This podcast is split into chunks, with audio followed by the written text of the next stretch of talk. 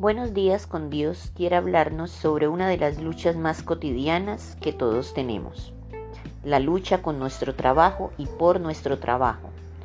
Debemos saber todos los que alguna vez hemos trabajado por nuestro sustento diario y por tratar de escalar a una mejor posición económica para buscar vivir mejor, que es una lucha incansable, puesto que estamos asegurando un mejor futuro para los nuestros.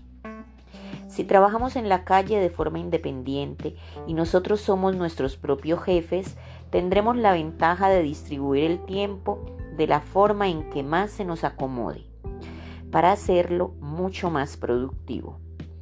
Es una competencia con centros comerciales, tiendas, almacenes, caminar con lluvia, con sol, rendidos hasta ya no más poder. Si queremos ver los frutos de nuestro trabajo, de nuestro sudor y de nuestro esfuerzo. El trabajo dignifica al hombre. Por eso dijo Dios en Éxodo 29, seis días trabajarás y harás toda tu obra. Las personas que dependen de una empresa, que compiten entre compañeros queriendo dar buenos resultados, viven en una carrera contra reloj. El tiempo no alcanza, el dinero no alcanza y como si fuera poco, son otros los encargados de criar y ver crecer a los hijos.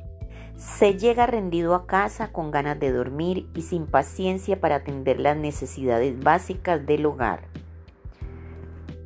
Con el sudor de tu frente ganarás el pan, fue un mandato divino, y así ha sido a través de todas las generaciones. Pero no lo tomemos como un castigo, hay que buscarle la parte buena.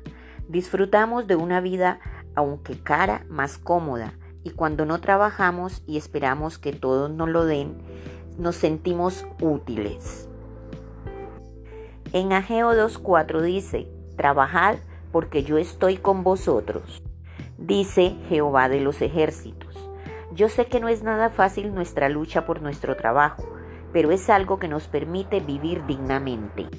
Así, no llegaremos a convertirnos en una carga para nuestros padres, para nuestros hijos, para nuestra familia y en convertirnos en parásitos para la sociedad.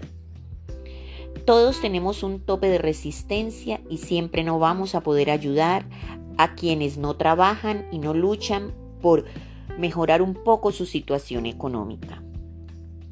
Claro está que en la sociedad en que vivimos solo somos aptos para trabajar hasta los 40 años.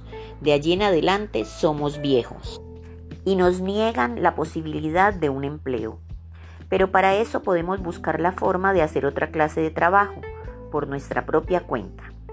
En Isaías Dios nos dice, y mis escogidos disfrutarán de la obra de sus manos, no trabajarán en vano, ni darán a la luz para maldición porque son linaje de los benditos de Jehová y sus descendientes con ellos.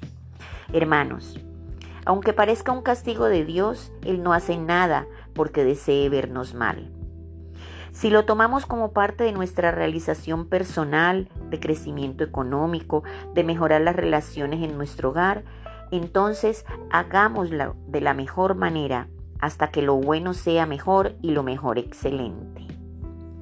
Agradezcamos la oportunidad cualquiera que sea para bendecir a Dios por permitirnos ser útiles a los demás y a nosotros mismos. Jesús fue carpintero y nos enseñó a trabajar y en un trabajo humilde. Todo trabajo nos dignifica y tenemos el mejor empleo para hacerlo. Tratemos de estar en paz con todo el mundo, de ser amables, cordiales, atentos, serviciales en todo lo que podamos hacer. Demos una milla extra si queremos ver que nuestro trabajo valga la pena. Que todos tengan un feliz día.